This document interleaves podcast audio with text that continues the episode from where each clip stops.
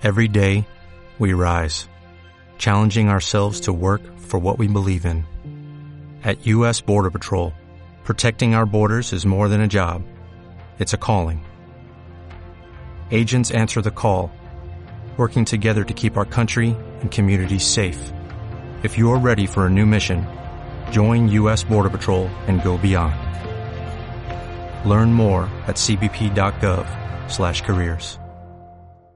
Me llamo Belén y llevo haciendo dieta toda mi vida, desde los nueve años.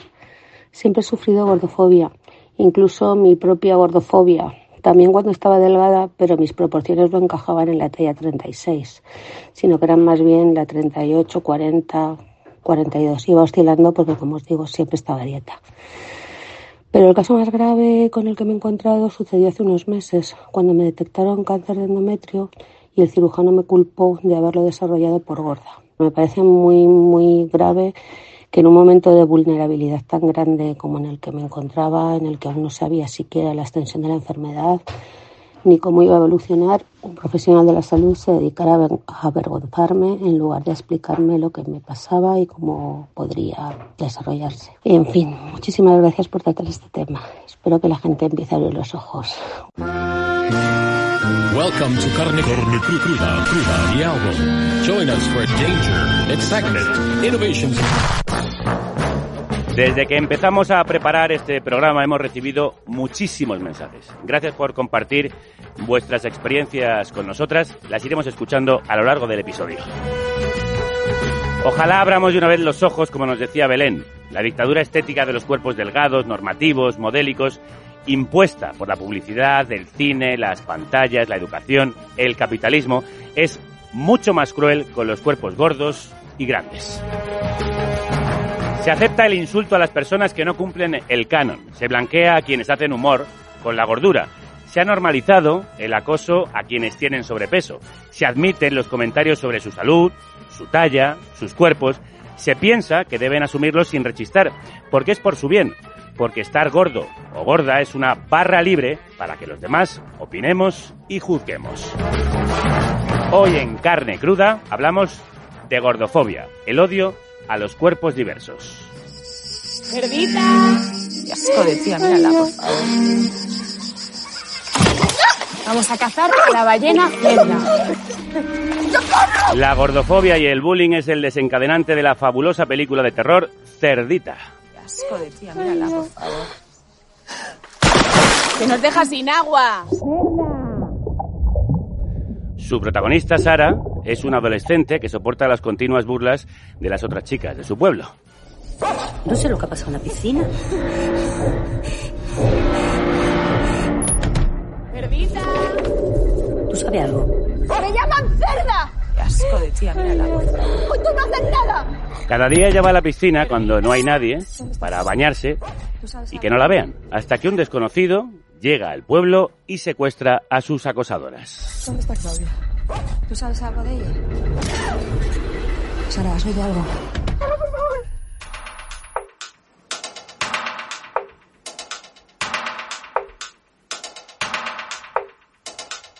En manos de Sara queda el futuro de sus agresoras en una historia escrita y dirigida por Carlota Pereda. Un thriller que ha conseguido el Méliès de Oro a la mejor película en el Festival de Sitges y que también empieza en una carnicería como esta. Carlota, crudos días, bienvenida. Buenos días, ¿qué tal? Pues enhorabuena por Muchas esa gracias. película terrorífica. Sí, muchas gracias. Queríamos hacer eh, que la gente se pusiera en el papel de Sara y pudiera sentir lo que era ser ella durante un día. Se trata de una película inspirada en un corto homónimo, también fabuloso, que hiciste anteriormente. ¿Cómo surge la historia? ¿De dónde viene? Bueno, yo quería hablar sobre el bullying porque yo sí de, de adolescente pues lo sufrí, lo, lo viví en mis carnes y también lo vi en gente muy cercana. Y, y por una parte quería hacer una historia sobre el bullying y por otra parte quería hacer una historia de terror real, fuera terror real a la luz del día. Y, y fue cuando estaba en la piscina donde rodé el cortometraje y donde luego después rodamos la película en Villanueva de la Vera, que a la hora de más calor, en plena siesta, cuando todo el mundo en Extremadura pues estaba intentando evitar estar en la calle, y estábamos esta chica y yo eh, en, esta, en esta piscina. Y me dio por pensar por qué. Eh, posiblemente a lo mejor su respuesta era muy distinta porque yo no le pregunté. Pero sí es verdad que una cosa que empezó siendo eh, que mi idea de hacer una historia sobre la, el bullying que tuviera que ver con la homofobia, que era lo que yo tenía más cercano, pensé, eh, si es sobre la gordofobia, que está, es transversal, está en tanto en la comunidad LGTBI como en la comunidad cis, eh, en todas las razas, en todos los países, esta chica no tiene donde esconderse. O sea, yo tenía un armario, pero ella no, ¿no? ya, hablando de mi personaje, ¿no? Una de esas chicas en Y ese mismo día escribí la, escribí la historia eh, y luego es verdad que cuando las revisiones de guion, pues ya sí empecé a buscar más, más eh, referencias, empecé a hablar con gente, eh, con, con, asociaciones, con especialistas en, en el tema, ¿no? que, que, me fueron guiando para, para ver otras perspectivas. ¿Qué te contaron? Bueno, pues diversas cosas de, bueno, pues el, el, cómo los, los, el TCA, eh, el, cómo estos, este, los, estos tipos de, de, situaciones al final se vuelven en contra tuya, ¿no? Eh, esa tensión, esa violencia que se va acumulando, ¿no? Esa frustración y ese, ese, esa agresión, pues se acaba volviendo contra, contra, contra las personas que lo sufren, más que contra los agresores, ¿no? La gente se va retrotrayendo cada vez más, cada vez más y empieza a afectar a todas las esferas de la, de la vida de esa persona, ¿no? Tanto la, en el colegio como en la familia, como en todos los sitios, ¿no? Eh, bueno, me contaron muchas, muchas, muchas cosas porque lamentablemente hay muchas situaciones, eh, se, se dan muchos casos. Sí, y de alguna forma estas situaciones aparecen recogidas en el personaje de Sara, que interpreta de forma impresionante la actriz Laura Galán, una adolescente que a lo largo de la historia se va empoderando. ¡Me llaman cerda! ¡Por eso no bajo y tú no haces nada! La verdad es que gordata. Por Dios, Luciana. ¿Realmente la gordofobia puede ser aterradora? Yo creo que sí, o sea, el, el hecho de que la gente, es que lo que dices tú antes, ¿no? Que encima es que la gente no lo ve mal.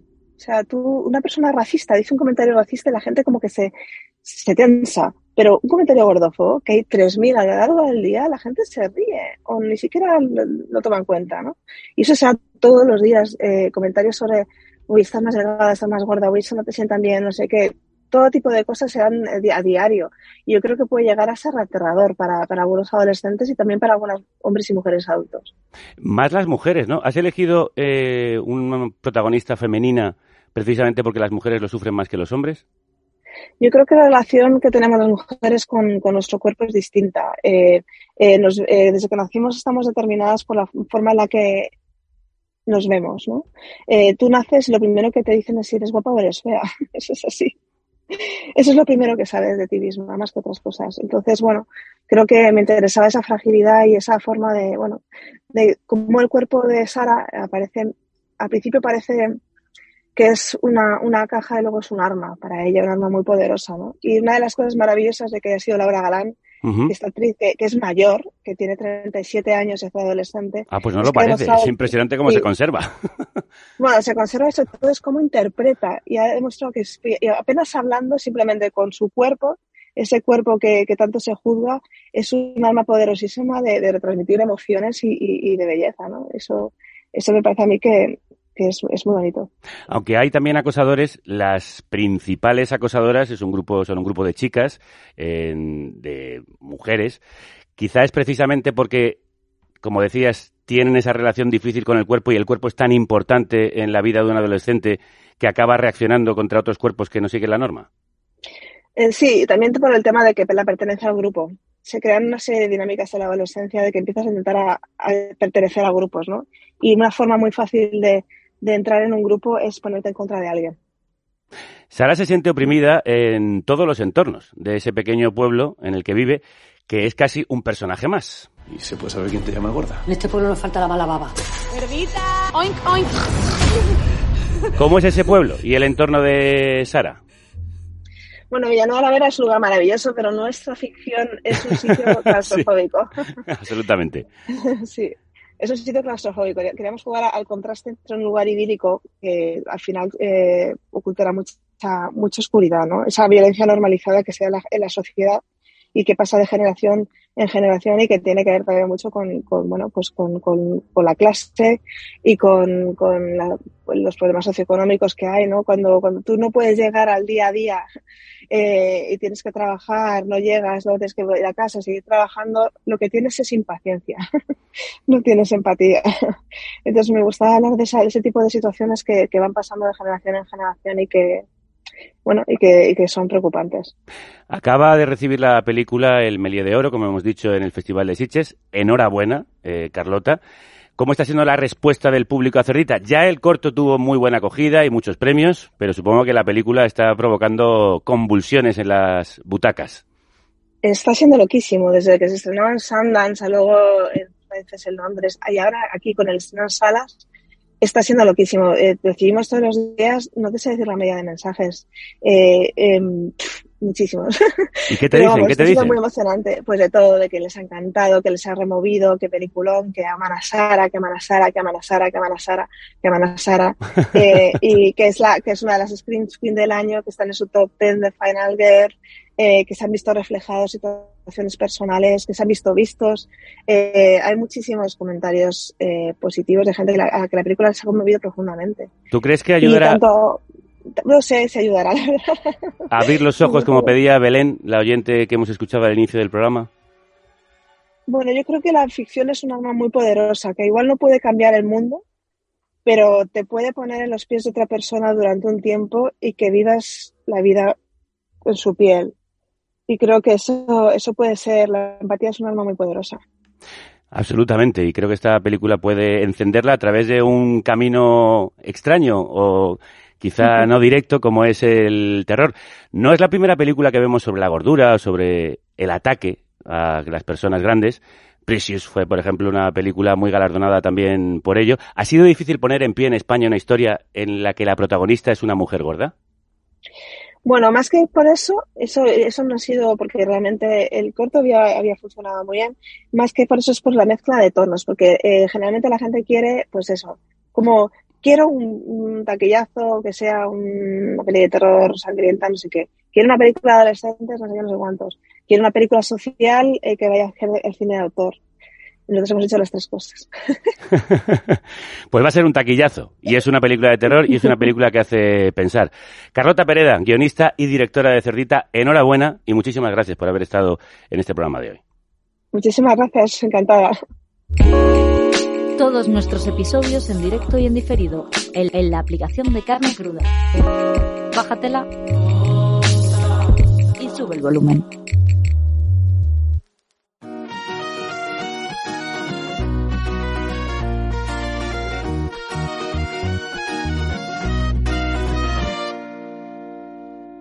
Otro mundo es posible.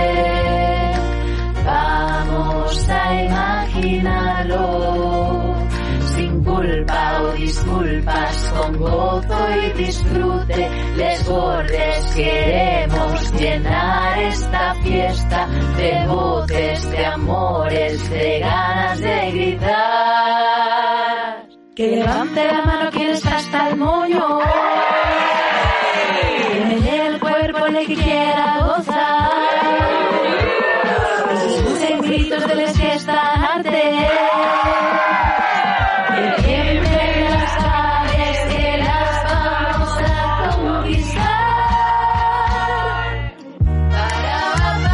Otro mundo es posible si escuchamos y escucháis el podcast Nadie hablará de nosotras.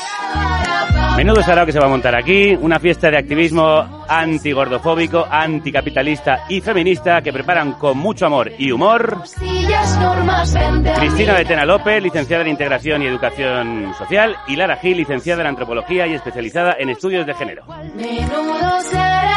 Ambas creadoras de ese podcast. Nadie hablará de nosotras. En donde les encanta rajar sobre gordofobia. Cristina, Lara, crudos días. Buenos Crudos días. días. ¿Cómo estáis? Muy bien, muy contentas de estar aquí. Enhorabuena por vuestro podcast, ¿eh? Muchísimas gracias. Somos fans. Qué Oye, ilusión. ¿Habéis Nosotras visto, también. ¿Habéis visto Cerdita? Por lo menos el corto. El corto sí. Sí. La peli todavía no hemos podido ir a verla. ¿Y qué te pareció el corto? Muy bien. Muy- o sea, me gustó bastante, sí, sí. ¿Creéis que el cine puede ayudar precisamente a abrir los ojos, a abrir conciencias?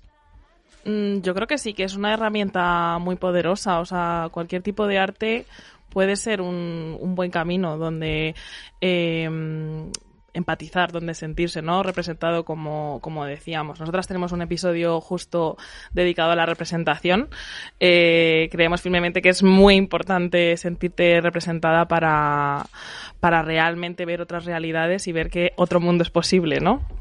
¿No se representa o se representa mal la gordura en, las pantallas, en la ficción, en la televisión, en la publicidad? se representa muy mal normalmente. De hecho, lo raro es esto, ¿no? Que, que de repente podamos ver a una persona gorda, pues, viviendo, eh, teniendo personalidad, ¿no? Porque lo que se suele representar de las personas gordas es el estereotipo de lo que entendemos que es la gordura, ¿no?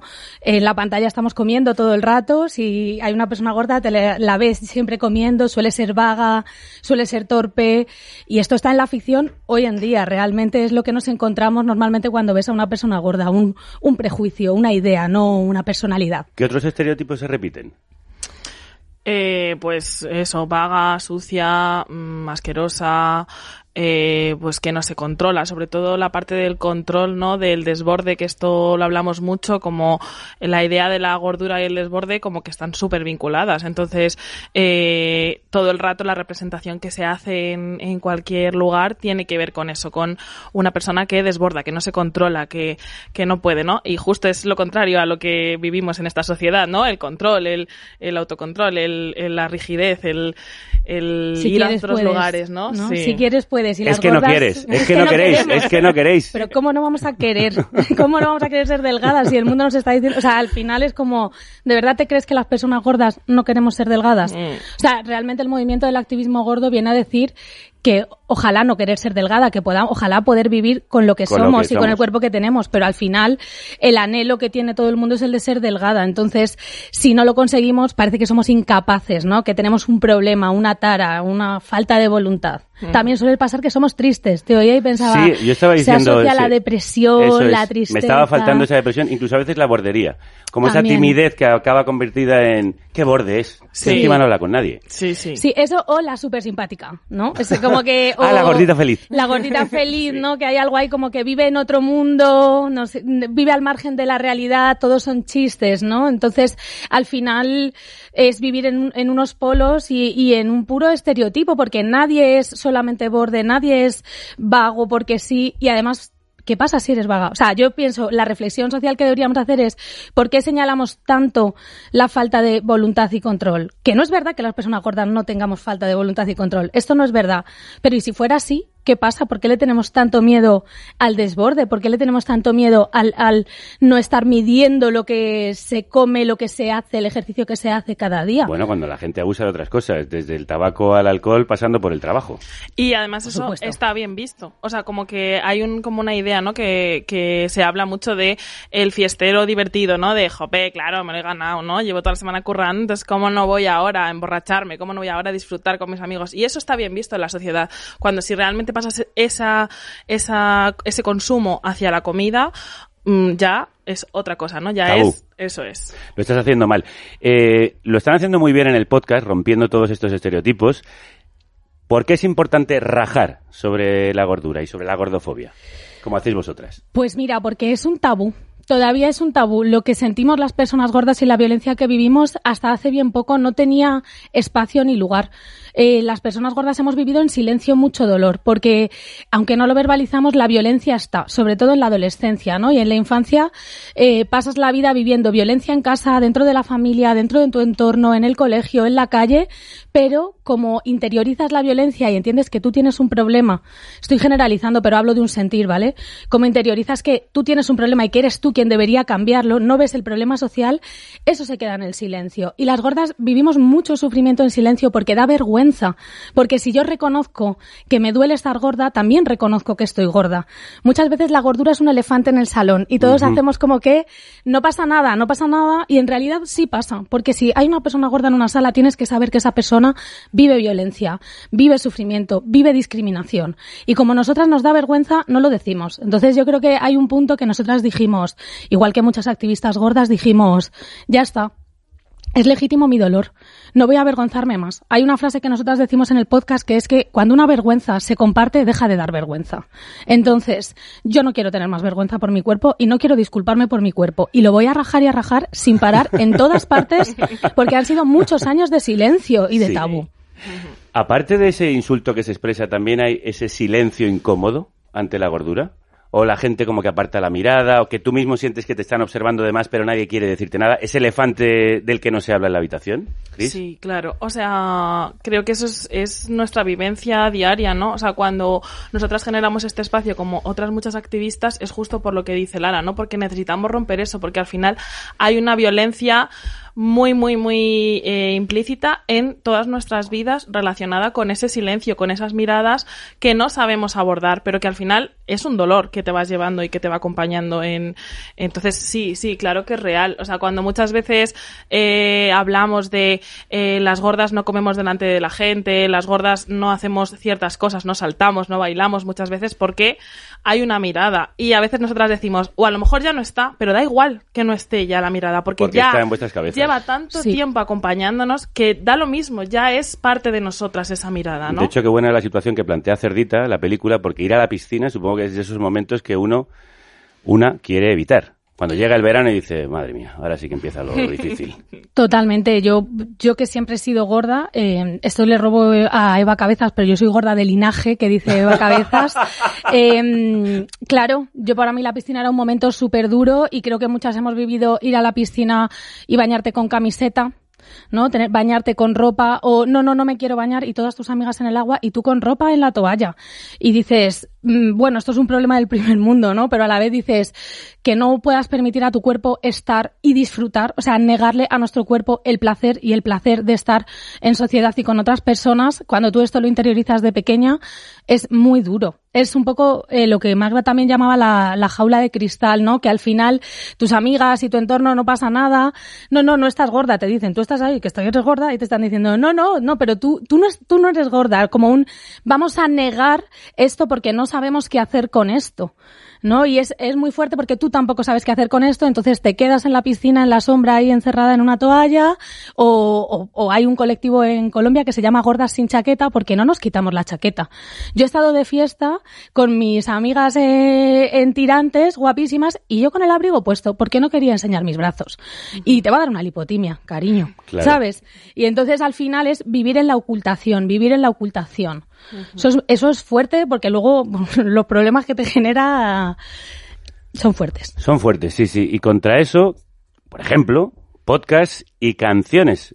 Ha salido un disco gracias a la tercera pata del equipo, Anti-SV, que sonoriza Nadie hablará con nosotras. Esta es mi boca, esta es mi tripa, esta es mi oreja, mi nariz y mi rodilla, esta es mi cara, este es mi cuerpo, es lo que soy, es lo que tengo y me sirve para vivir. ¡Qué maravilla! Es precioso. Bueno, ¿qué hacemos con lo que mm, decía Lara? ¿Qué hacemos con eso? Eh, ¿cómo, ¿Cómo se acepta uno o una su cuerpo y empieza a quitarse las chaquetas, mostrarse en bañador, meterse en la piscina? Pues muy buena pregunta. Yo creo que si lo supiéramos, no tendríamos este Tendrías un podcast. podcast. Bueno, yo le daría la vuelta y diría, ¿qué vais a hacer? Porque el problema social no es nuestro. Claro. O sea, lo que nosotras estamos intentando es desindividualizar el problema. Y muchas veces esta pregunta nos la hacen siempre. ¿Qué puedo hacer para quererme más? Mira, cariño, en una sociedad que no te quiere, quererte es difícil. Entonces no cargues tú con todo el peso de la gordofobia. Lo que vamos a intentar es transformar la sociedad, transformar nuestra mirada, ¿no? Cambiar es un poco lo que dice Chris. ¿Qué respuesta te voy a dar individual? No te puedo dar ninguna respuesta individual. Yo no, yo me digo en el espejo que me quiero y que soy guapa y luego salgo y me dices que no. No va a funcionar una respuesta individual. Hay que hacer una transformación social. Y aquí todo el mundo tiene que mirar hacia adentro, tiene que mirar en su casa y tiene que mirar la gordofobia interiorizada que se dice y que reproduce. ¿Y cómo empezamos a dejar de reproducirla? Pues yo creo que eh, es muy difícil porque al final la sociedad eh, nos lleva a estos movimientos individualistas, ¿no? Y, entonces nuestra primera reacción es, venga, voy a aprender a quererme, ¿no?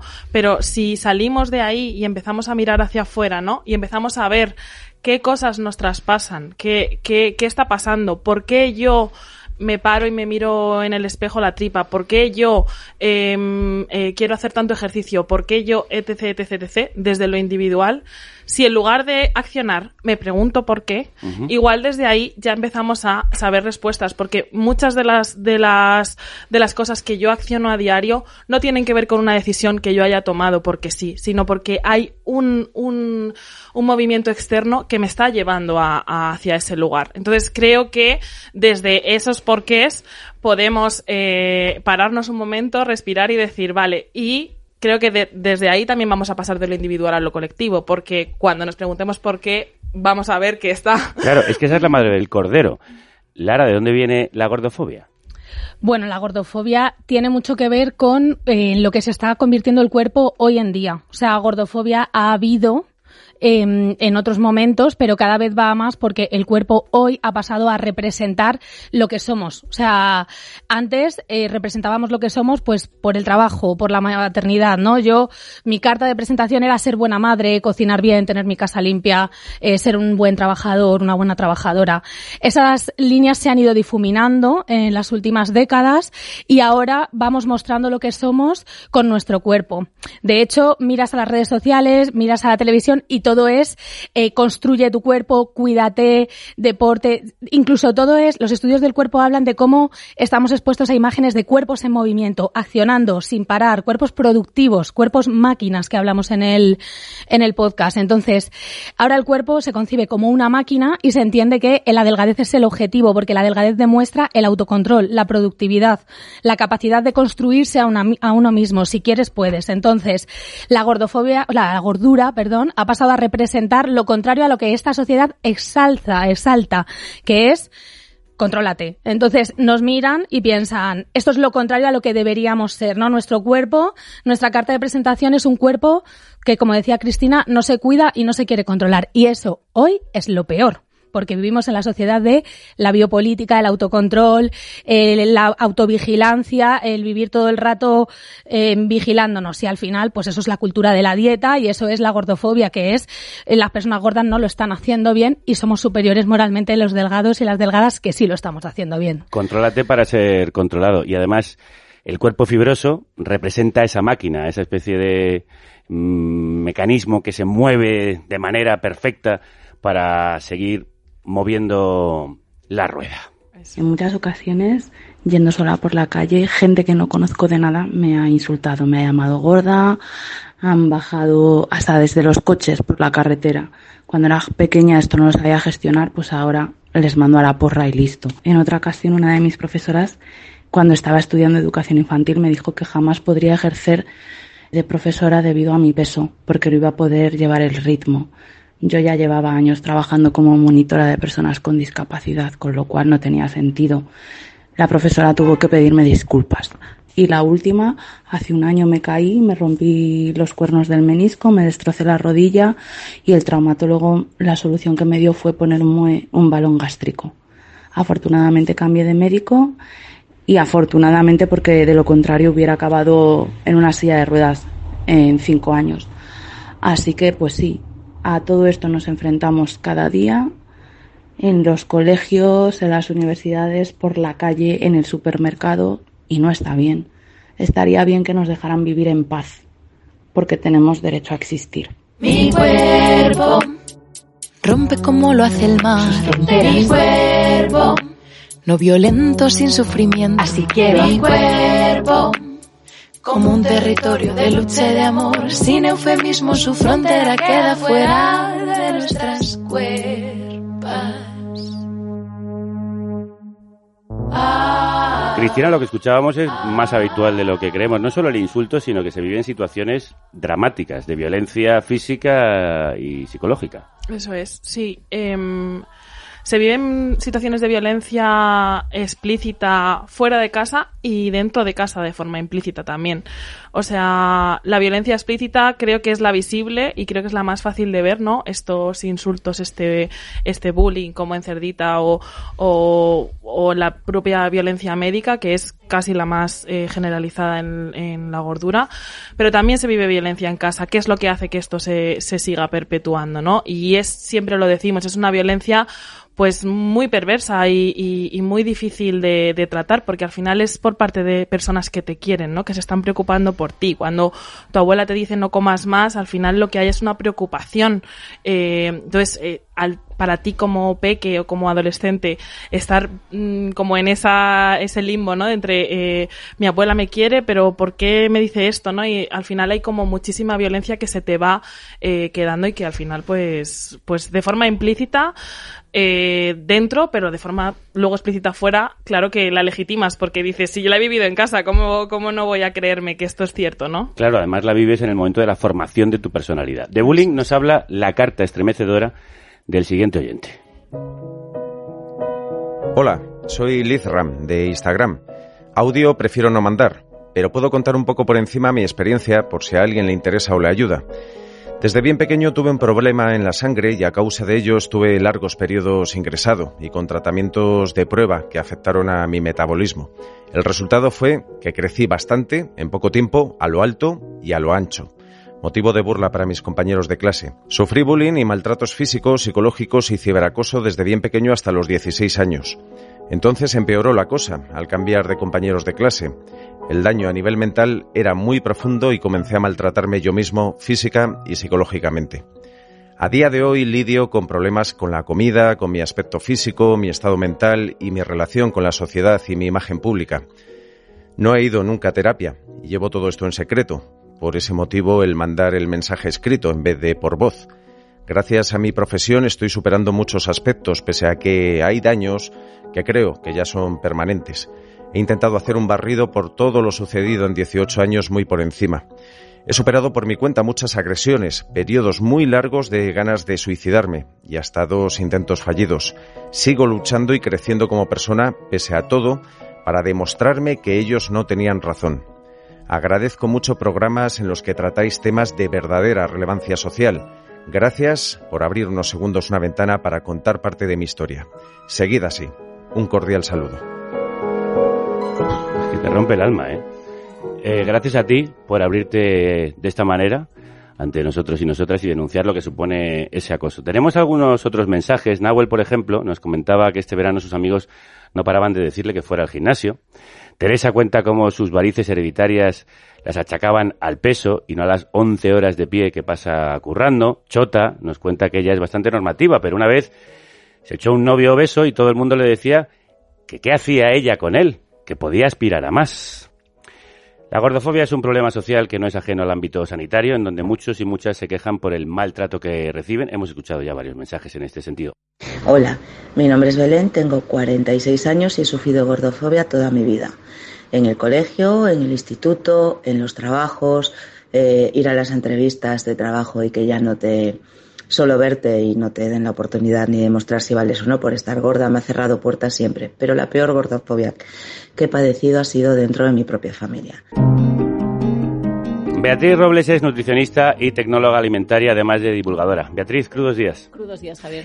¿Existen sesgos sanitarios con la gordura? Sí, existen sesgos sanitarios, pero clarísimamente y además hasta tal punto que en las guías de práctica clínica se habla de que eh, el estigma que los sanitarios tenemos cuando vemos una persona que tiene sobrepeso, que tiene obesidad, es una de las claves mm, para eh, que estas personas no sigan el tratamiento, no se atrevan a ir al médico, mmm, tengan mayores tasas de depresión, ideas suicidas, incluso suicidio. Y es que es algo que está en, en la sociedad y que como tal nosotros como sanitarios eh, también mm, somos tenemos sesgos, tenemos estigma respecto a las personas con obesidad. Claro, eh, un médico cuando ve una persona gorda suele pensar no se cuida, es dejada, no se controla, como nos decían antes. Sí, claro, es que el estigma de, de las personas con sobrepeso, de las personas con obesidad, es, es por eso, porque atribuimos una valor, hacemos una valoración moral, pensamos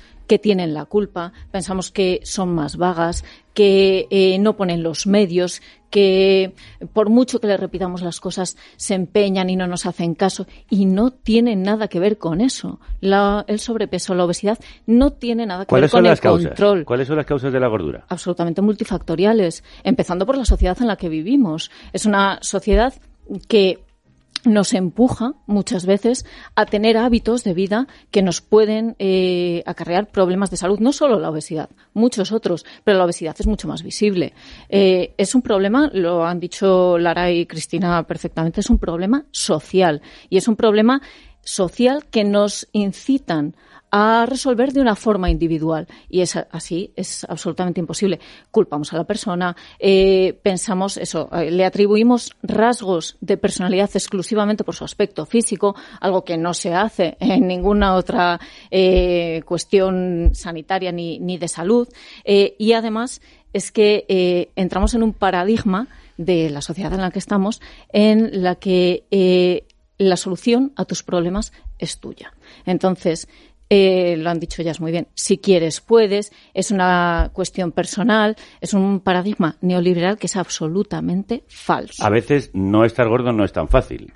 No, no, es que no es tan fácil ni es una decisión personal y entran muchísimos factores. ¿Por ejemplo?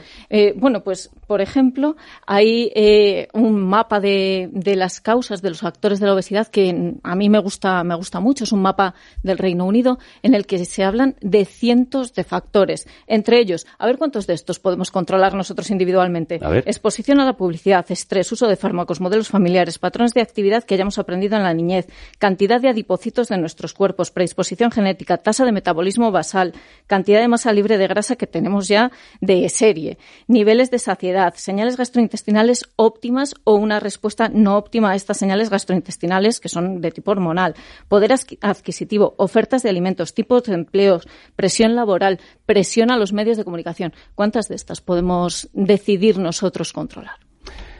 Desde hace tiempo la actriz y presentadora Tania Yasera lleva denunciando el acoso que ha sufrido en redes y prensa por su cambio de talla. La gordofobia la he notado en el momento en el que yo engordo tremendos kilos por dejar un hábito horrible como es el tabaco para intentar quedarme embarazada y de repente el mundo entero, recordemos que estamos en el momento cuore de Arg, en el momento quién lo lleva mejor, en las revistas, ¿no? Y el mismo vestido, en un momento en el que el Me Too todavía no existía, vamos, estamos ahí en ese contexto. Entonces, de repente se me echa encima toda la prensa, ya no es mi teta, que eso también fue de agradecer. Dejé de ser Tetania el Tetagate y empecé a ser el antes y después de Tania Yasera. Estaba maciza normativa y ahora, hostia, se ha puesto como un fosco de gorda y lo peor, se ve bien y no quiere adelgazar. ¡Horreur! Y eso fue como, pero si, si a mí no me importa, ¿por qué hostias os importa a vosotros? Prensa, redes sociales, todo el mundo haciendo como bullying, tío. Pero de verdad que no me voy a poner a dieta, que estoy bien, que estoy a gusto, que me estoy intentando quedar embarazada. Qué grande Tania ahí, ¿eh? Tremenda. Tremendo referente. Oye, eh, se suele decir, si es que yo te lo digo por tu salud, ¿estar gordo es estar enfermo? Mm, no hay, no hay consenso en este sentido porque es cierto que en determinados eh, documentos de entidades de referencias hablan de, de, la obesidad como enfermedad, en otros se habla como factor de riesgo. Bien, pero ¿cómo tenemos que abordar este factor de riesgo? Porque hay otros muchos factores de riesgo que seguimos cualquier persona que estemos en esta sociedad y sobre las que no se apunta tanto, no se pone tanto el foco. Entonces, divulgar sobre el factor de riesgo o informar sobre por qué es un factor de riesgo, bien, pero centrémonos en informar sobre hábitos de vida saludables, porque a lo mejor es mucho más importante que te centres en tu actividad física, tu estrés, cómo es tu rutina, cómo es tu vida laboral, qué cambios podemos hacer en tu dieta que vayan a favor de, tu salud, independientemente de que luego pierdas peso, ¿no? Si es que a lo mejor no pierdes peso, pero tu salud mejora infinitamente haciendo cambios en, los hábitos de vida. Y si es una persona que tiene sobrepeso o obesidad y lleva una, vida con unos hábitos saludables, pues mm, premiarla, aplaudirla y, que ¿Qué le dices a una persona que viene pidiendo tu consejo con un nutricionista? Eh, bueno, pues realmente... Eh, ellas decían, hombre, si todas queremos estar delgadas, todos queremos estar delgados. ¿Eso es lo que se busca? Claro, tenemos que ser realistas y tenemos que saber el contexto y las circunstancias de esa persona que muchas veces no se tiene en cuenta cuando eh, se habla de las típicas dietas de cajón, la que te saca el médico. Bueno, toma esta la dieta de las 1.200 kilocalorías si vienes dentro de un mes. Bueno, es que ahí no estás teniendo en cuenta nada de la individualidad de esa persona. ¿Cuáles son eso, su trabajo, sus circunstancias? ¿Tiene hijos o no? ¿Qué recursos tiene para poder acceder a unos alimentos más o menos saludables? ¿Qué nivel económico tiene? Claro, porque a veces, eh, bueno, no, eso siempre influye. De hecho, las dietas a veces más calóricas y más negativas eh, precisamente se dan en zonas más humildes y más vulnerables. Es que eso estadísticamente está absolutamente comprobado, que el nivel de renta es eh, un factor de riesgo claro en el desarrollo de sobrepeso y de obesidad por muchísimas cosas. Eh, el entorno obesogénico, eh, cómo vives, cómo es tu barrio. Puedes salir a hacer deporte, puedes ir andando a trabajar o a lo mejor no puedes ir andando a trabajar porque es un sitio inseguro. O no puedes hacer deporte cerca porque no tienes un, un centro deportivo. O no puedes acompañar a tus niños al colegio porque tienes dos trabajos y tienen que ir ellos solos y a su vez ellos tampoco pueden hacer deporte porque tienen que volver a casa y están solos en casa y nadie supervisa su alimentación. Es que son tantas cosas. Cristina Lara, vosotras decís que la salud es siempre ese argumento final para invalidar los cuerpos gordos. ¿De qué forma se utiliza como excusa para discriminar? Bueno, es que es un tema peliagudo, pero al final eh, la discriminación es por un motivo estético y se utiliza la salud para legitimar la discriminación, porque vivimos en una época del salutismo que se le llama, ¿no? Esta cosa de que parece que debemos salud y tenemos que demostrar nuestra salud todo el rato. Eh, te oí y decías, si tienes buenos hábitos de vida, eh, bien, ok. Y yo pensaba, o no. O sea, como que hay un, una necesidad todo el rato de demostrar que eres saludable y, y, como siempre decimos en el activismo gordo, no le debemos salud a nadie. ¿Por qué? ¿Por qué tengo que ir yo con una carta de presentación en la que tengo que demostrar que estoy sana cuando vivimos en una sociedad que nos enferma por 20.000 motivos? Como bien decías, hay un montón de factores. Yo trabajo 40 horas a la semana y eso hace mucho más a mi salud que estar gorda, ¿no? Entonces, miramos a la gordura es, es, porque hay un juicio moral totalmente que tiene que ver con la estética y con el capitalismo y el patriarcado y el racismo, pero lo teñimos de salud porque es ciencia y la ciencia es nuestra nueva religión, ¿no? Hablabas antes de la dificultad que a veces se tiene para practicar deportes. Hay quien practica deporte todo el tiempo, eh, lo intenta con todas sus fuerzas. El siguiente oyente eh, practica karate y nos contaba la facilidad con la que se juzgan los cuerpos ajenos en ese entorno. Con mis 150 kilos es habitual recibir comentarios de pues deberías hacer deporte, no sé, yo deporte hago, ¿no? yo karate tres o cuatro veces a la semana. Mucha gente te mira incrédula, ¿no? Y te dice, ¿tú, tú haces deporte? Es algo habitual. Eh, cuídate, tienes que comer bien, tienes que comer mal, no sé qué. Por suerte yo soy una persona que me la suda bastante todo, ¿no? Mi panza es mía y al que no le guste, pues puerta.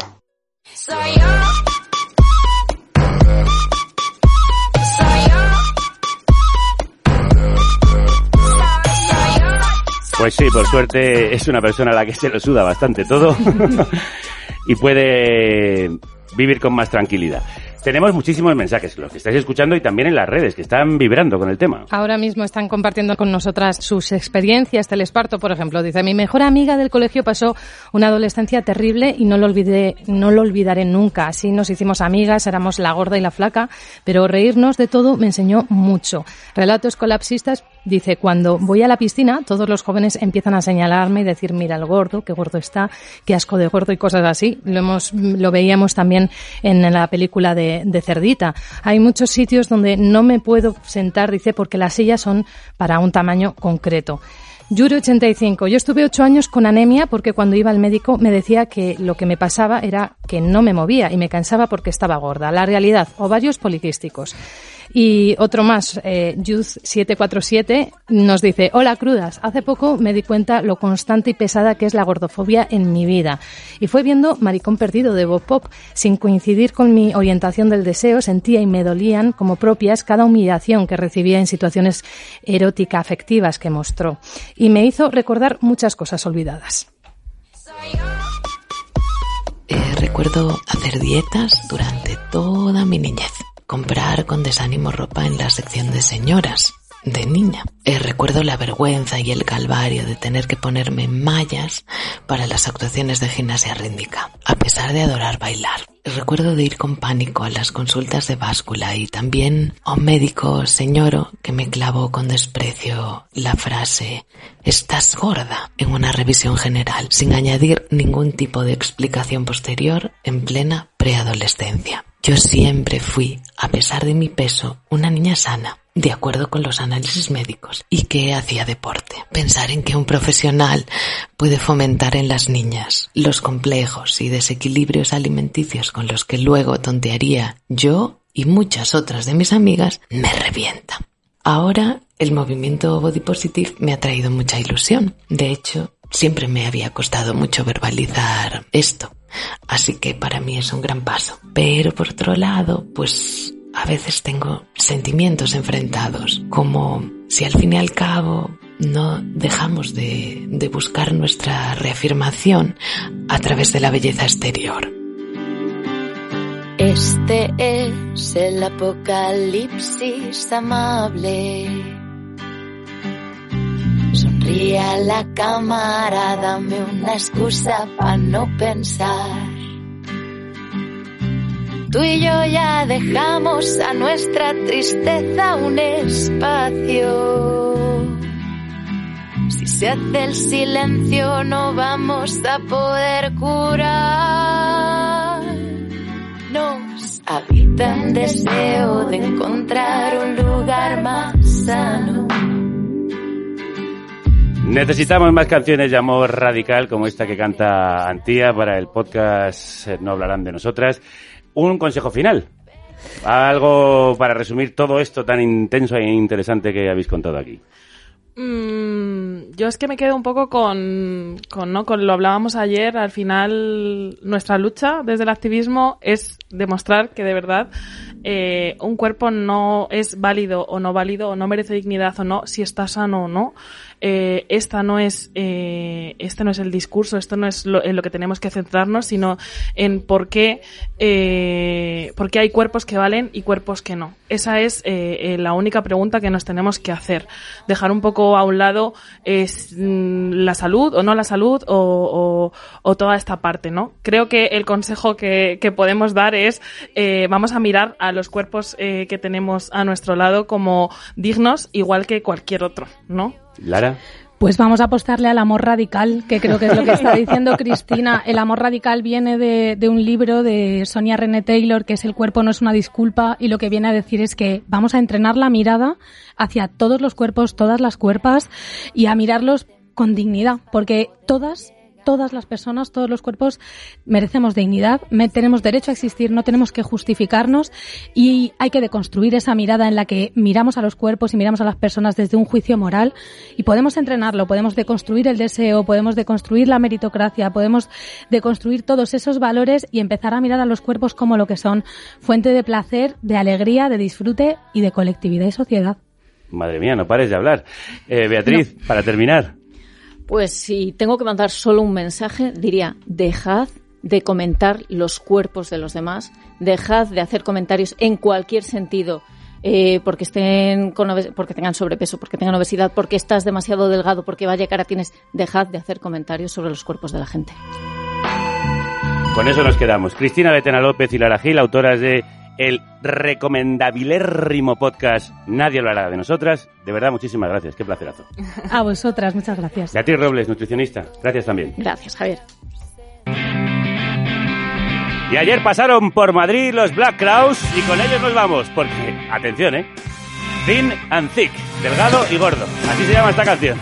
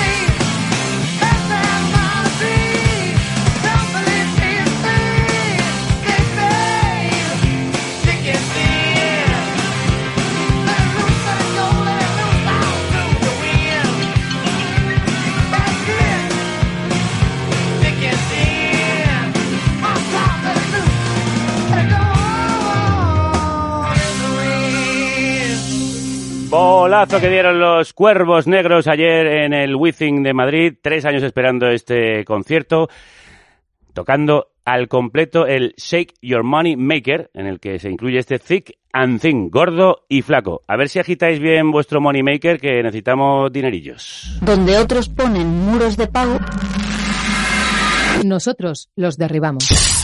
carne cruda. Un podcast en abierto. Gracias a ti. Financia el programa en carnecruda.es. Y donde otros ponen seriedad, nosotros ponemos el humor descacharrante. Niños y niñas, grandes y pequeños, allá va. El debate con todos ustedes, los Twittertulianos. Bueno, ¿habéis visto alguna vez los épicos debates de los tertulianos de Al Rojo Vivo?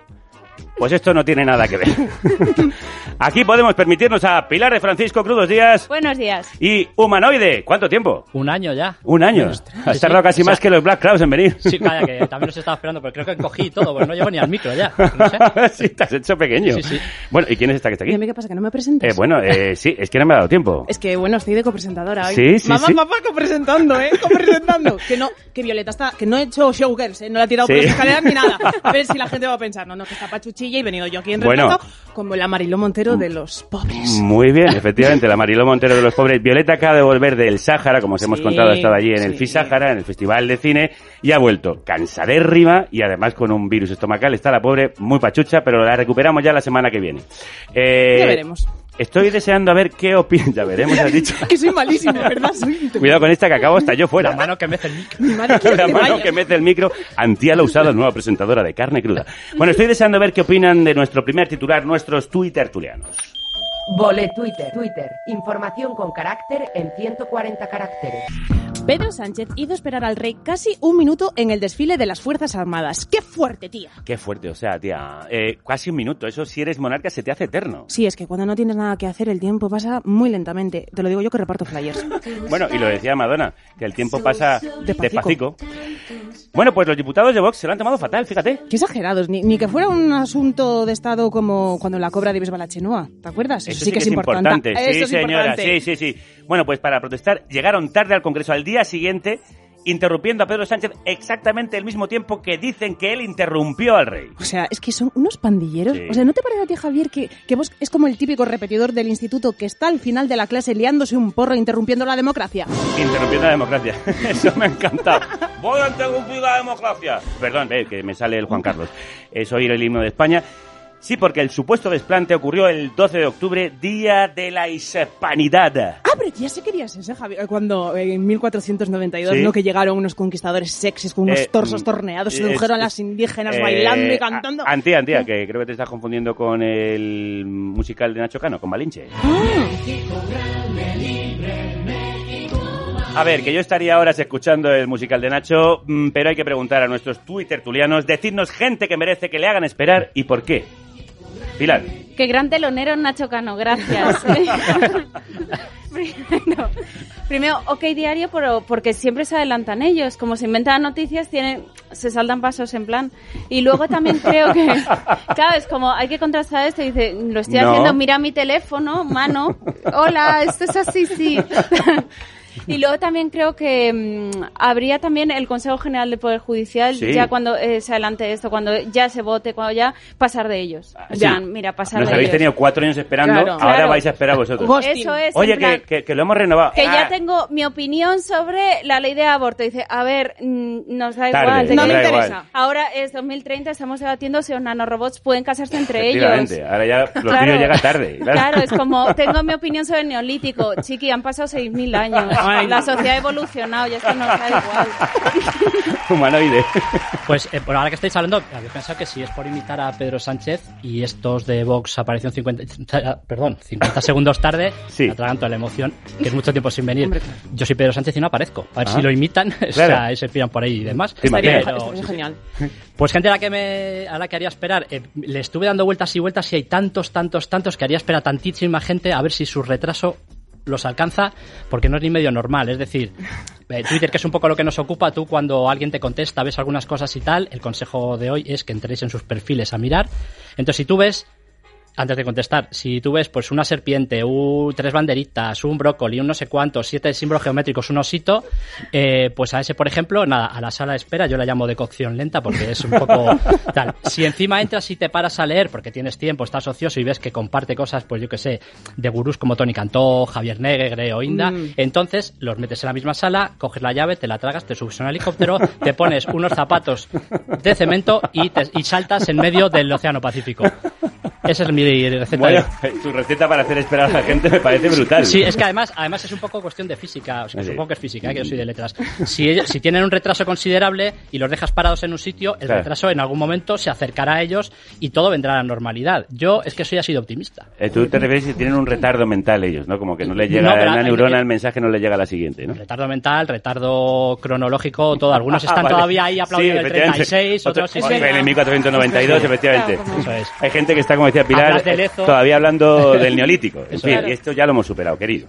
A ver, eh, pues yo, por ejemplo, eh, haría que Ayuso esperase una cita al médico, como el resto de las madrileñas, que yo he estado hasta cuatro meses esperando para que me viese la dermatóloga. Pues a la que no han hecho esperar, fíjate, es a la Navidad. El alcalde de Vigo, sí. Abel Caballero ha anunciado que encenderá las luces de Navidad el 19 de noviembre en plena crisis climática El bueno de haber... No, y espérate, y energética. espérate, porque el- en el Mercadona ya están los turrones también. me digas, ¿sí? Y este fin de semana a mí me toca de azafata eh, de hamburguesas vegetales en un Carrefour, ¿Qué me con dices? que tengan el puto hilo musical navideño. Esto sí que es una pesadilla antes de Navidad. ¡Mirad! Familias reunidas cuentan cuentos mientras comen el turrón. ¡Qué horror! Pues parece que a Abel Caballero sí que le gusta la Navidad. Empieza la Navidad en Vigo, encendemos el árbol, encendemos las luces y a partir de ahí pues empieza la Navidad en todo el mundo. Es que a ver, Eh, la Navidad, y no es exageración de alcalde, es que la Navidad en este momento en el planeta la marca Vigo. Muchachos del barrio la llamaban loca. A ver, ¿qué le pasa a este Es que, a- es que a Abel hay que, conocer- tuyo? hay que conocerlo, Abel. Es Aparte que no viene nos- muy del Celta hoy, ¿eh? Con...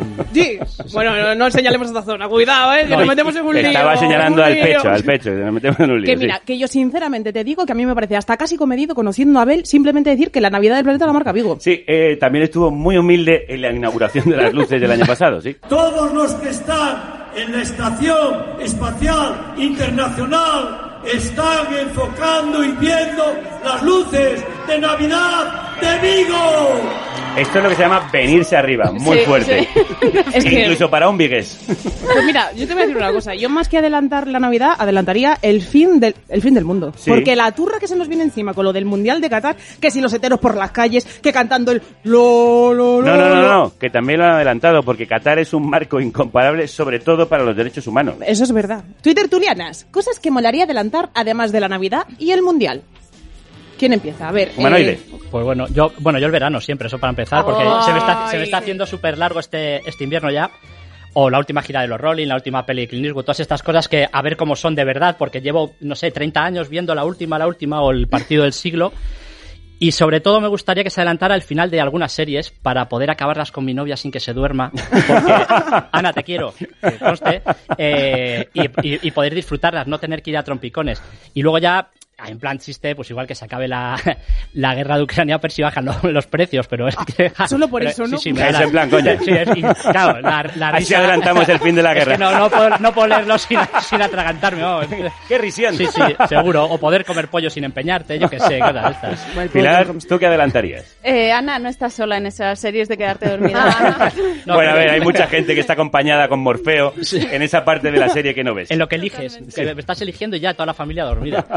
Hombre, yo no sé qué os parece. Me da pena. cuando Cada año nuevo digo, jo, hasta el 12 de octubre no hay marcha militar. Qué lástima. Ah. Entonces Sí. ahí tengo que esperar 10 meses. Entonces adelantarlo al 5 de enero, juntarlo un poco con la ga- cabalgata de los Reyes Magos. Esas cabalgatas, Los Reyes en cabalgatas todas juntas. un poco, Claro. cambias lo, La lo bélico por lo infantil. La cabra también. sí. Claro, Melchor, montado en cabra. Yo, yo lo veo. Sí, ¿A que sí. Legionarios de la patrulla canina. Eh, Calla, que me están entrando. Sea, ya, pero ya, pero qué, qué homoerótico, qué cosa más ¿A que buena, sí? ¿eh? Aviones lanzando caramelos. Bueno, una cosa bonita. bueno, También. Me increíble. encanta. Aviones lanzando caramelos me parece top. Y la gente con super paraguas, porque ahí, claro, la gente Claro. se vuelve loca. con- Claro, Y a ver Caballero iluminando. Y a ver, caballero. Me gusta Claro, muchísimo ¿a esta que idea, sí? ¿A que lo veis? Habría que adelantarlo. Y, luego los vivas al público, por Claro. supuesto, a lo Bob Esponja. Claro. Sí. De quién vive en Mingo Rubio bajo un pinar. Paco. ¡Paco! ¡Paco! Maravilloso, maravilloso. Por ¿cómo se favor, que adelanten el 12 de octubre al 5 de enero y lo ponemos todo junto. El que fue un adelantado a su tiempo fue Van Gogh, que curiosamente es nuestro hashtag de la semana. Pero qué bien enlazas, Sí, tía. la verdad que. Efectivamente, el hashtag de la semana es Van Gogh. Sí, porque la semana pasada dos jóvenes activistas contra el cambio climático tiraron un bote de tomate pues a un cuadro de Van Gogh. I like potato, you like tomato. I like tomato, potato, potato. El propósito de la acción era exigir al gobierno británico la paralización de todos sus proyectos de petróleo y gas, que la causa era buena. Sí, hombre, y hay que decir además que la pintura está estupenda. Los girasoles de Van Gogh está intacta porque lleva cristal. Eso es. Ha habido atentados contra otras obras artísticas mucho más graves, como cuando Enrique Iglesias, por ejemplo, hizo una versión de La chica de ayer. Eh, para esto, Eva, por favor, eh, hazle el favor a la audiencia. No olvidéis a Pitingo, ¿eh? Efectivamente, es que no hemos querido ya entrar en, vamos a ver, no hemos querido entrar en la tortura. Tenemos límites, ¿sabes? A ver, lo que está claro es que el cambio climático es una realidad y cada vez preocupa más a la sociedad y sobre todo a las jóvenes. ¿Dónde está la contaminación? A ver, a ver, que yo la vea. Eso es, ¿dónde está? ¿Dónde está? En este caso, en el caso de las activistas, entramos en el debate de si el fin justifica los medios, Mm. como cuando para protestar contra la contaminación, Macaco, por ejemplo, saca una canción. ¿Dónde estará, ¿Dónde estará Macaco, por cierto? ¿Dónde No sé, pero vamos, Macaco? no, no preguntes por él, que mientras no esté, estamos mejor. A ver, eso es como, por ejemplo, concienciar que hay que reciclar el vidrio amenazando a la gente con una botella de, de cerveza en la mano rota, así. Eh, tertulianos, exprimiros la cabeza e inventaros otras reivindicaciones para llamar mucho la atención. Humanoide.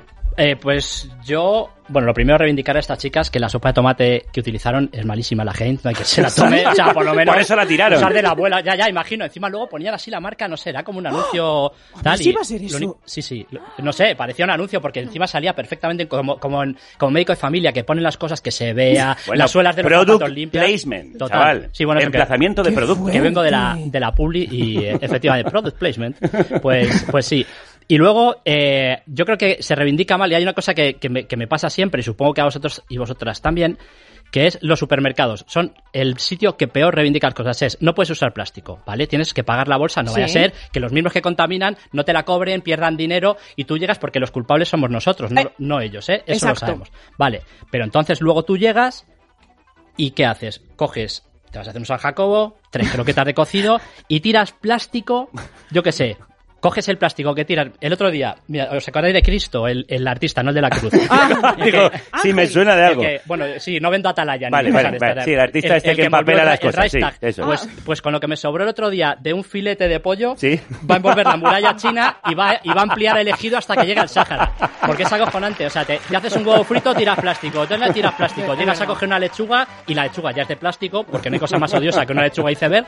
Y encima, plástico, plástico. Es que, a veces es como Navidad. Es que empiezas a, a quitar capas y es, a ver este tomate cuando sale tal y es emocionante. Pero sí, sí, yo creo que lo, lo hacen fatal. Fatal. Con lo que te sobra te puedes hacer un ejército de, bueno, de Cher, la cantante. Puedes hacer 50 millones de Cher, todas exactamente igual para que, yo que sé, acaben con la guerra de Ucrania de una vez. Eh, que a ver si adelantan, sí. Eh, sí. Pilar. Me estaba viniendo Berlusconi con tanto plástico.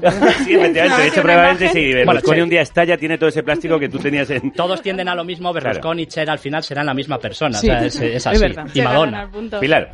Eh, yo quiero hablar de alguien eh, totalmente contrario, alguien muy concienciado con la vida. Yo creo que ahora que ya que esta, este acto ha ido sobre arte, ¿por qué no promocionar el arte entre los jóvenes, no? El Museo Dalí, por ejemplo, con audioguía de Sergio Ramos. Que tú veas y comentarios de Pilar Rubio, por ejemplo.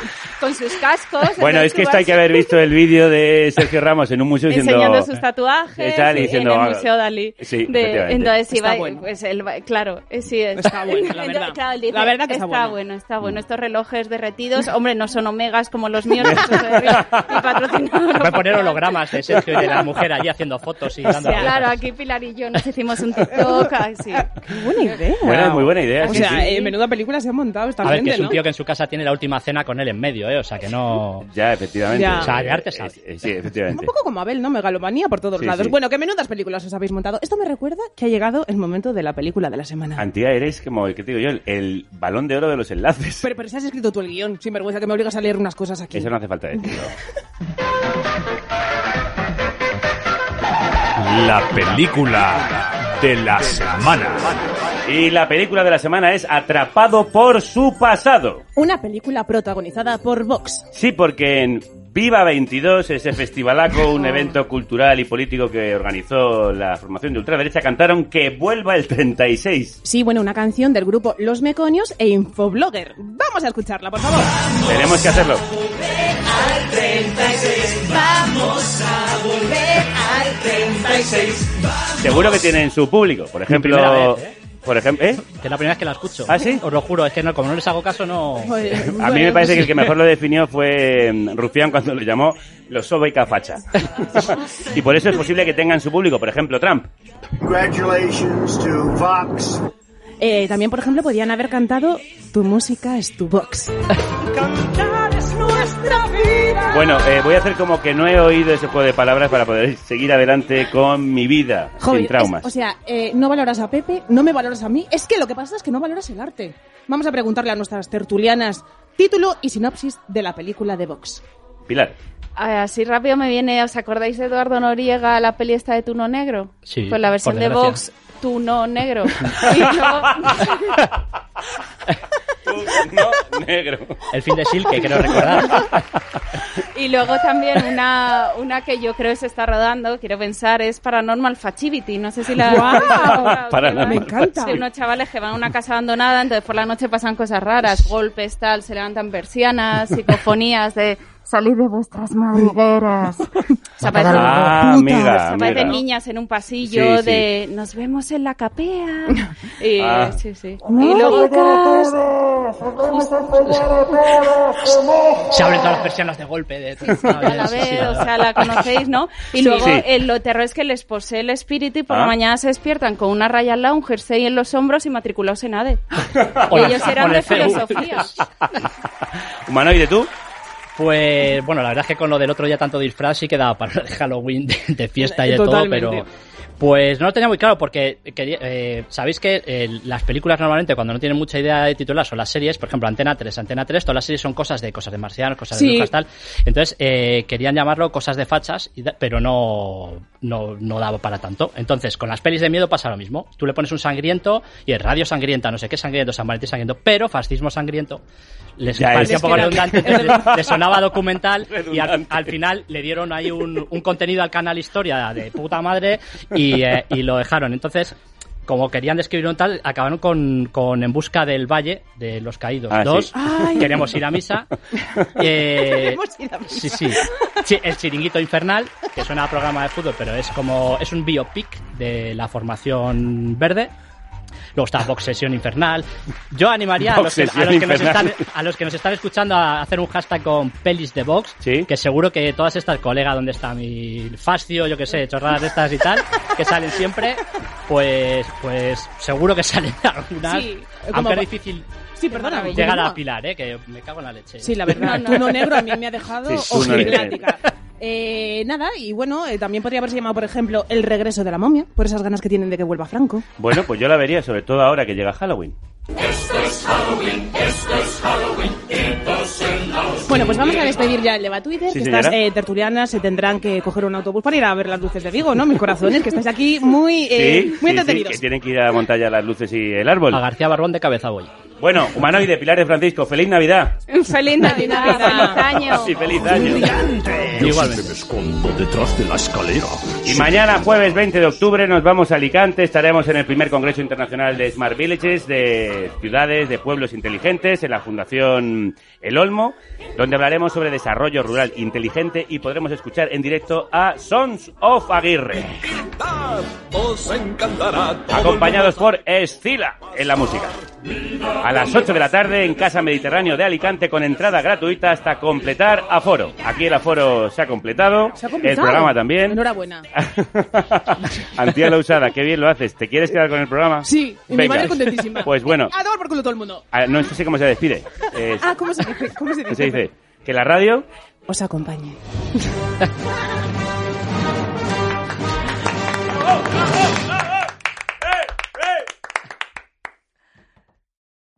Every day, we rise, challenging ourselves to work for what we believe in. At U.S. Border Patrol, protecting our borders is more than a job. it's a calling.